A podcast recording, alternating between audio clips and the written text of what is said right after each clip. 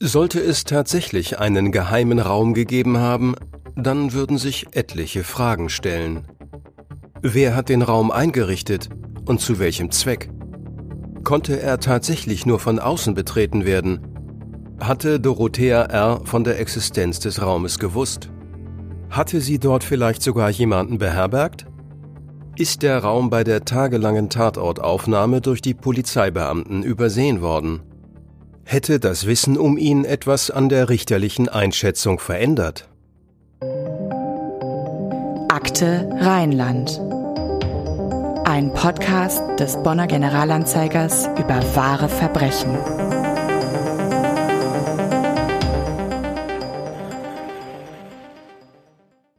Hallo zusammen, wir begrüßen euch zu einer neuen Episode von Akte Rheinland und damit auch zu Staffel 6 unseres Podcasts, in dem wir an jedem zweiten Donnerstag über wahre Verbrechen und Kriminalfälle aus Bonn und Umgebung sprechen.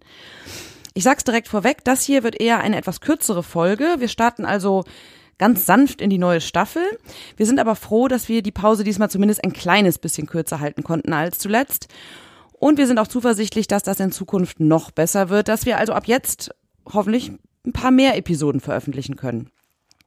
Schon in zwei Wochen geht's dann auch richtig los mit Staffel 6. Da erwartet euch dann unsere zweite Live-Episode. Die veröffentlichen wir am 4. Januar. Und da war ja auch mein heutiger Gast wieder dabei. Hallo, Jörg Mannhold. Hallo Anna, danke, dass ich dabei sein kann. Ja, äh, am 31. Oktober hatten wir zum zweiten Mal eine Episode von Akte Rheinland live vor Publikum im Kontrakreis Theater in Bonn aufgezeichnet und ich bin wirklich gespannt, wie das Ganze geworden ist.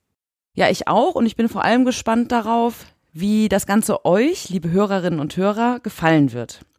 Hier schon mal der Hinweis, von dieser Live-Folge wird es auch diesmal wieder ein Video geben und das veröffentlichen wir wieder auf dem YouTube-Kanal des Generalanzeigers. Und da könnt ihr uns also auch mal wieder nicht nur hören, sondern auch sehen. Mich würde übrigens sehr interessieren, ob euch das grundsätzlich äh, gefällt. Es gibt ja immer mehr Videopodcasts und natürlich überlegen auch wir, ob wir ein Stück weit in diese Richtung gehen wollen und vor allem können, denn das erhöht den Aufwand ja nochmal ganz erheblich. Aber vielleicht ist das ja in der Zukunft zumindest für einzelne Episoden eine Option. Schreibt uns eure Meinung dazu doch gerne in diese hübsche kleine Fragebox bei Spotify, als Direktnachricht auf Instagram bei Akte Rheinland oder als Mail an podcast.ga.de. Ich ahne schon, Anna, du bekommst jetzt wieder Nachrichten, dass wir hier zu viel rumlabern. Ja, die Botschaft ist inzwischen wirklich angekommen. Wir legen deshalb jetzt ganz brav los mit unserem heutigen Fall. Und der ist ja diesmal kein neuer Fall für uns. Ganz und gar nicht. Mit dem haben wir uns sehr intensiv befasst und das ist der Mord in der Mohrenhofener Mühle.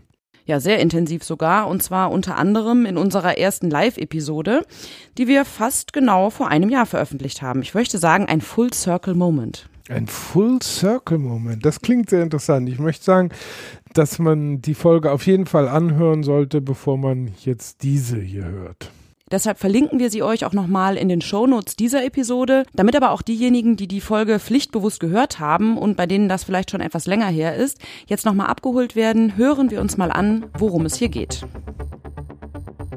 Die 38-jährige Heilpraktikerin Dorothea R. wurde in der Silvesternacht zum Jahreswechsel 1985-86 in ihrer Wohnung in der Mohrenhofener Mühle ermordet. Sie wurde einige Tage später von ihrem damaligen Freund gefunden. Die Obduktion ergab Tod durch Strangulation. Der Täter hatte den Leichnam der jungen Frau, laut den Ermittlern, übel zugerichtet. Unter anderem hatte er sie mit Gabeln traktiert und mit Kernen bestreut. Die Heilpraktikerin galt als lebenslustig und freizügig und hatte einen großen Freundeskreis sowie eine umfangreiche Kundenkartei im Umfeld der früheren Hauptstadt Bonn. Zunächst konnte der Täter trotz intensiver Bemühungen nicht ermittelt werden. Erst nach der Wiederaufnahme des Falles im Jahr 2003 wurden DNA-Spuren isoliert, die einen Hinweis auf einen möglichen Täter geben konnten. Es dauerte noch einmal drei Jahre, in deren Verlauf flächendeckende DNA-Reihentests durchgeführt wurden, bis Jürgen B. unter Tatverdacht festgenommen wurde. Er hatte zum Todeszeitpunkt von Dorothea R. in Mohrenhofen gelebt, war aber inzwischen nach Mannebach in der Eifel umgezogen. Im Jahr 2007 wurde er des Mordes schuldig gesprochen und zu lebenslanger Haft verurteilt. Drei Jahre später starb er in der Haft an einem Herzinfarkt. Das war also quasi die Kurzversion des Falls, über den wir mit Lydia Benecke ausführlich gesprochen haben. Und da frage ich mich, der Täter ist verurteilt, der Täter ist sogar gestorben. Was soll es denn da jetzt noch Neues geben? Das habe ich mich auch gefragt, als mich vor einigen Wochen der Journalist Bernd Gerritz anrief. Der hatte nämlich vor, für RTL eine Reportage über den Mühlenmord in Mohrenhofen zu drehen. Und er ist übrigens auch durch unseren Podcast damals überhaupt erst auf den Fall gestoßen. Ja, schade nur, dass er das leider vergessen hat, in seiner Reportage auch zu erwähnen. Ja, das stimmt, das ist ein bisschen schade, aber er hatte wahrscheinlich wenig Zeit. Aber äh, wir haben eigentlich ganz gut zusammengearbeitet und wir sind ja nicht so. Wir haben trotzdem auf allen Kanälen über die Dreharbeiten berichtet. Oder in denen warst du ja sogar selbst beteiligt. Das heißt, du standest auch vor der Kamera. Wie war das? Ja, ich sag mal, generell bin ich froh, dass wir auch zu dem Fall befragt worden sind, weil wir ja ausführlich recherchiert haben und ziemlich viele Details kannten. Die haben auch den Verteidiger und den Richter vor die Kamera bekommen und darüber hinaus sind viele Interviews vor Ort in und an dem Tatortgebäude gedreht worden. Das war sehr interessant, äh, überhaupt die Lokalität zu sehen. Außerdem interessant war, dass sich eigentlich alle Beteiligten sehr genau an alles erinnerten. Es war offenbar so ein besonderer Fall, dass er sich in der Erinnerung festgegraben hat.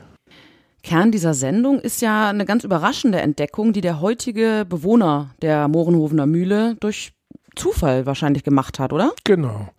Der hat nämlich eine offenbar geheime Dachkammer entdeckt, die jetzt zumindest nur von außen erreichbar war, also innerhalb des Hauses nicht zugänglich. Wobei man, das muss man auch noch einschränken, da kommen wir gleich noch zu.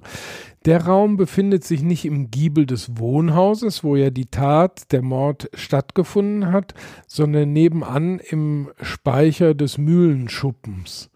Und weil das Gebälk da in die Jahre gekommen ist und nicht mehr sehr tragfähig wirkt, hat das Fernsehteam seinen leichtesten Kameramann von außen auf das Dach geschickt und äh, durch das Fenster in den Raum filmen lassen. Und das war im Prinzip genau das Gleiche, was auch der Mühlenbewohner gemacht hat. Er ist von innen da nicht rangekommen, weil er dem Gebälk einfach nicht getraut hat. Und äh, bei einer anderen Gelegenheit, als er auf dem Dach war, hat er da mal reingespinkst und dann eben diesen Raum entdeckt. Und was war da jetzt zu sehen? Ja, also zunächst mal war das so eine Art Lost Place. Da waren viele alte Sachen und man konnte ihnen ansehen, dass sie seit vielen Jahren unbewegt dort lagen und von Staubschichten überdeckt waren. In der Kammer sieht man eine alte Matratze, eine leere Weinflasche, einen Sessel und auch noch etliche weitere Utensilien, unter anderem auch so eine Art Campingtoilette sodass äh, man den Eindruck haben konnte, dass da oben jemand zumindest zeitweise gelebt hat. Also das hört sich so ein bisschen so an, du hast auch gerade schon gesagt, wie ein Lost Place. Das heißt, als wäre da irgendwie so eine, eine Moment, Momentaufnahme quasi eingefroren über die Jahre. Und ich finde das irgendwie gruselig. Also wenn ich mir vorstelle, dass es in dem Haus, in dem ich lebe, noch ein Zimmer gibt, das ich jahrelang gar nicht bemerkt habe. Was hat denn der heutige Bewohner dazu gesagt? Man muss sagen, in der Filmreportage kam die Dachkammer, obwohl es wirklich ein sehr interessantes Detail ist und auch vielleicht ähm, zum Umdenken oder Neudenken anregt, irgendwie nur am Rande beziehungsweise am Schluss vor. Tatsächlich war der heutige Bewohner mit der Info wohl erst am Ende der Recherche rausgerückt und irgendwie ist es nicht gelungen, das nochmal ausgiebig einzuordnen. Aber rauslassen wollte man es auch nicht, weil es eben, wie gesagt, ein sehr interessantes Detail ist. Der äh, jetzige Bewohner hat selbst nur erwähnt, dass er die Dachkammer entdeckt hat und hat das nicht weiter eingeordnet, hat nur erzählt, wie er dazu gekommen ist, sich da vorgearbeitet hat und dann durch dieses Fenster gucken konnte. Ähm, diese Dachkammer liegt ja im Schuppen der früheren Mühle, das heißt außerhalb des Wohnhauses und der Schuppen war nicht so erschlossen. Also man kann auf jeden Fall davon ausgehen, dass zumindest in der letzten Zeit niemand dort oben gewesen ist. So sieht das auch alles aus. Und insgesamt verstärkt das noch den Eindruck, dass der Fall alles hat, was einen interessanten und mysteriösen Fall so auszeichnet. Ja, gehen wir doch mal fast 38 Jahre zurück ins Jahr 1985. Wie realistisch ist das, dass Dorothea R., die ja damals in der Mühle wohnte und dort auch getötet wurde, dass die nichts von dieser Kammer wusste? Nach unserem letzten Bericht über den Fall und vor allen Dingen über die entdeckte Dachkammer hat sich bei mir eine Frau gemeldet, die nach eigenen Angaben damals eine freundschaftliche Beziehung zum Opfer gepflegt hat. Sie war damals in Kontakt gekommen, weil sie Teilnehmerin eines VHS-Kurses für autogenes Training war, das Dorothea geleitet hat. Und sie beschrieb Dorothea als sehr charismatisch und sie haben vor allen Dingen eine besonders schöne Stimme gehabt mit warmen Timbre. Und die Bekannte geht davon aus, dass äh, Dorothea von der Kammer gewusst haben muss, weil sie natürlich da alles vor Ort kannte. Und äh, Dorothea habe ihr auch mehrmals erzählt, dass die Mühle in Mohrenhofen als Ort bekannt war, wo irgendwie jeder hingehen konnte, also quasi als halböffentlicher Raum. Ich habe das zuerst nicht so richtig verstanden, was sie damit gemeint hat, weil ich auch selber die Vorstellung hatte, die Mühle ist ein abgeschlossener Bereich, wo man so äh, vielleicht gar nicht hinkommt. Aber vielleicht hatten Leute dort Dinge deponiert, weil dort Platz war und sie geschützt standen. Und ich stelle mir das so vor, wie es heute manchmal ist, dass Landwirte jetzt so äh, Scheunen, die sie nicht mehr wirklich für die Arbeit brauchen, zur Verfügung stellen für Camper, die da ihre Wohnwagen oder ihre Campingwagen unterstellen stellen. Und wenn man dann mehrere da stehen hat, dann kann es eben sein, dass im Laufe des Tages mal der eine oder andere da vorbeikommt, sodass das eigentlich ja tatsächlich so ein halböffentlicher Raum ist, dass da mal Leute auftauchen, von denen vielleicht der Bewohner des Hauses selber, der Mieter des Hauses, Seine was Mieterin war, auch, ne? genau, Mhm. gar nicht so im Einzelnen weiß, wer das, wer das da ist oder das einordnen kann und ob er dann tatsächlich da nur in dem, in dem Schuppen unterwegs ist oder da irgendwie tatsächlich irgendwo übernachtet oder sowas, das ist dann, ist dann kaum zu unterscheiden. Aber Dorothea hat, wie dem auch sei, äh, ihr gegenüber immer betont, dass sie sich sicher fühle wegen der Anwesenheit des Hundes. Eine Fehleinschätzung, wie wir heute wissen. Ähm, die Bekannte berichtet übrigens auch darüber, dass sich Dorothea hinsichtlich ihrer Gefühle äh, gegenüber ihres Freundes, der sie ja dann nachher auch äh, gefunden hat, nicht ganz sicher gewesen ist. Also diese Beziehung scheint auch nicht sehr gefestigt gewesen zu sein. Das waren jetzt so zwei Infos, die einfach nochmal so den, den äh, gesamten Versuchsaufbau in Frage stellten. Wie kann es denn sein, dass die Polizei diesen Raum bei der Tatortarbeit damals übersehen hat? Also die Spurensicherung, die, die war doch super akribisch, wie der damalige Ermittler Hans-Willi Kernbach uns auch erzählt hat. Ja, also ich habe auch, nachdem ich diese Info über den Raum bekommen habe, nochmal mit dem Herrn Kernbach gesprochen, der sehr viele Detailkenntnisse hat. Er konnte sich da an diese Kammer nicht mehr erinnern, aber er weiß, dass sie nicht Eingang in die Akten gefunden hat. Man kann jetzt nach all den Jahren gar nicht mehr beurteilen, ob diese Kammer untersucht worden ist, also ob die Ermittler von der Kammer wussten, kann nicht mehr geklärt werden. Sie ist nirgendwo in den Akten verzeichnet. Es könnte also sein, dass sie in Augenschein genommen wurde, aber als so unwichtig bewertet wurde, dass sie gar nicht erwähnt wurde oder sie wurde übersehen. Vielleicht sind ja auch diese Gegenstände in dem Raum, von denen wir sagen, die deuten darauf hin, dass da jemand irgendwie gelebt haben könnte auch. Vielleicht sind die auch tatsächlich erst nach dem Mord dort eingeräumt worden. Wie gesagt, sie sind jetzt erst so gefunden worden und das Ganze hat halt wirklich viele Fragezeichen. Du hast ja auch mit dem Verteidiger des Verurteilten Jürgen B. gesprochen, mit Stefan Hiebel. Ich habe sehr ausführlich mit ihm gesprochen. Ich habe ihn angerufen und wir haben eine längere Zeit äh, miteinander gesprochen. Und auch da war es sofort spürbar, dass er sich noch sehr detailreich an den ganzen Fall erinnert hat, obwohl er schon so lange zurückliegt und er hat da auch gar, gar nicht mehr die Akten. Also für ihn ist das ja dann quasi um die 20 Jahre her, ne? Denn da wurde ja der Mord dann letztlich aufgeklärt. Genau. Naja, für ihn ist eigentlich heute noch klar, das hatte ich ihn gefragt, dass der Verurteilte nicht der Täter gewesen ist. Er sagt, die Tat mit all ihren Merkmalen habe einfach nicht zu dem Menschen gepasst, den er verteidigt hat, den er da äh, kennengelernt hat.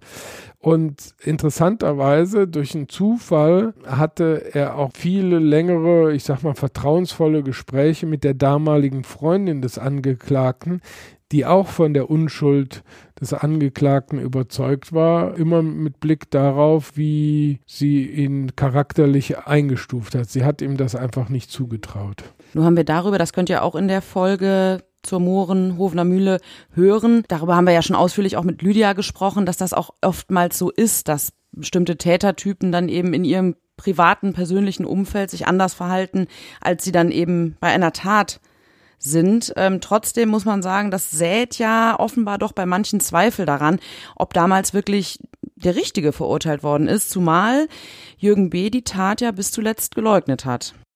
Genau, also eigentlich muss man sagen, das ist ja auch gerade der Reiz dieses Falles, dass einiges unklar ist und einige Sachen dann doch nicht so richtig plausibel sind. Und ich habe jetzt aktuell aus dem Anlass, äh, dass diese Kammer da gefunden wurde, nochmal mit der Staatsanwaltschaft gesprochen und gefragt, ob die Entdeckung der Dachkammer dazu führen könnte, dass der Fall noch einmal aufgerollt werden könnte. Und die Antwort war, nein, er nicht. Man kann es natürlich nicht verabsolutieren, aber der Sprecher der Bonner Staatsanwaltschaft, Sebastian Buß, der hält es für unwahrscheinlich. Das entscheidende Argument ist dabei, dass nach so langer Zeit dort kaum noch verwertbare DNA-Spuren gefunden werden können.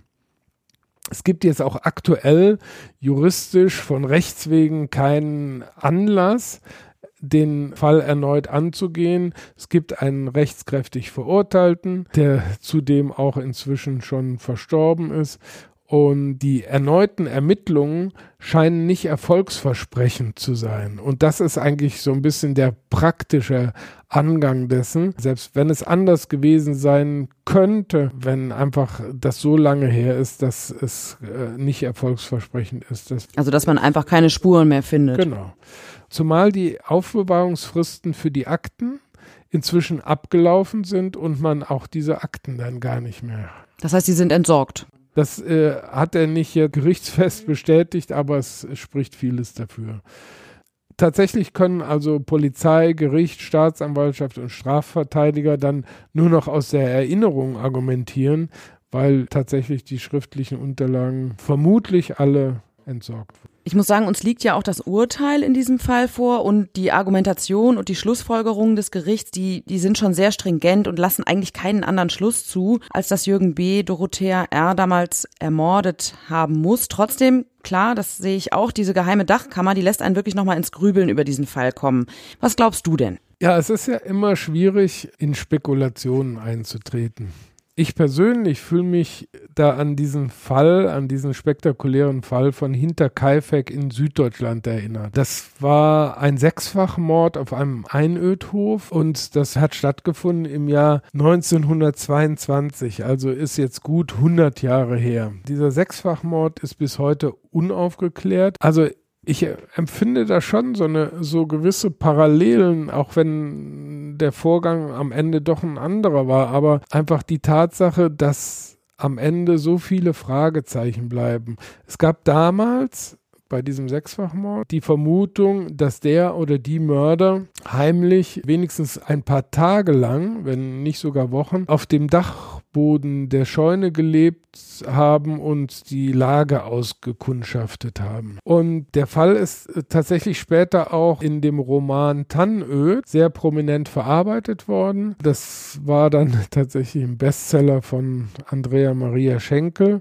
Und es gibt auch ein paar Podcasts dazu. Und ne? es gibt endlos viele auch gute Podcasts. Also wer sich für True Crime interessiert, kann da auch reinhören. Selbst die Polizeischule da in Süddeutschland hat den Fall im Nachhinein nochmal aufgegriffen, zumal sich ja auch in den letzten 100 Jahren auch was so die Tatortaufnahme angeht, total viel technisch verändert hat. Also jedenfalls dieser Fall hat das Zeug dazu, auch die Fantasien in Sachen Mohrenhofen zu fördern fördern. Könnte es sein, dass der große Unbekannte dort in Mohrenhofen in der Dachkammer gehaust hat und alles ausgekundschaftet hat, bis er im richtigen Moment zugeschlagen hat und dann unerkannt verschwunden ist. Das wäre ja sozusagen die eigentliche These. Dann wäre es vielleicht in keinster Weise eine Beziehungstat gewesen und man hätte damals kaum eine Chance gehabt, Beweise zu finden, die den Mörder dingfest machen. Und im Nachhinein wäre das noch viel, viel unwahrscheinlicher. Deswegen, wenn diese Dachkammer mit den Thesen, die die vielleicht so ein bisschen antriggern, dazu führen würde, das nochmal aufzugreifen, dann suchen wir wirklich nach jemandem, der aus dem Nichts kam und im Nichts verschwand und dann ist die Wahrscheinlichkeit nochmal geringer, da überhaupt Licht ins Dunkel zu bekommen. Aber es macht den Fall nochmal um einen Faktor spannender und mysteriöser. Definitiv, zumal man ja wirklich dann auch überhaupt kein Motiv zumindest auf den ersten Blick erkennen könnte, warum der das getan haben sollte. Es war ja auch kein, kein Raubmord oder so, ne? Richtig. Der Fall bleibt offensichtlich spannend. Wir lassen euch natürlich wissen, wenn es da was Neues gibt. Jetzt beenden wir aber erstmal unser kleines Update zum Mord in der Mohrenhofener Mühle. Und wir nutzen die Gelegenheit, euch allen einen möglichst entspannten und schönen Jahresausklang zu wünschen. Vielleicht könnt ihr ja die Zeit nutzen, all euren Verwandten, Freundinnen und Freunden von diesem kleinen Podcast zu erzählen. Dann sagt auch gleich dazu, dass sie ihn am besten abonnieren, weiterempfehlen und gerne auch bewerten sollen. Wir hören uns 2024 wieder und freuen uns schon auf euch. Dankeschön fürs Zuhören. Tschüss. Tschüss. Das war Akte Rheinland. Der GA-Podcast zu Kriminalfällen aus Bonn und der Region. Akte Rheinland ist eine Produktion der Generalanzeiger Bonn GmbH. Redaktion und Produktion Anna-Maria Bekes und Andreas Deik. Sprecher Daniel Dähling und Martin Busch. Intro und Outro Charlotte Pekel. Grafik Sabrina Stamp.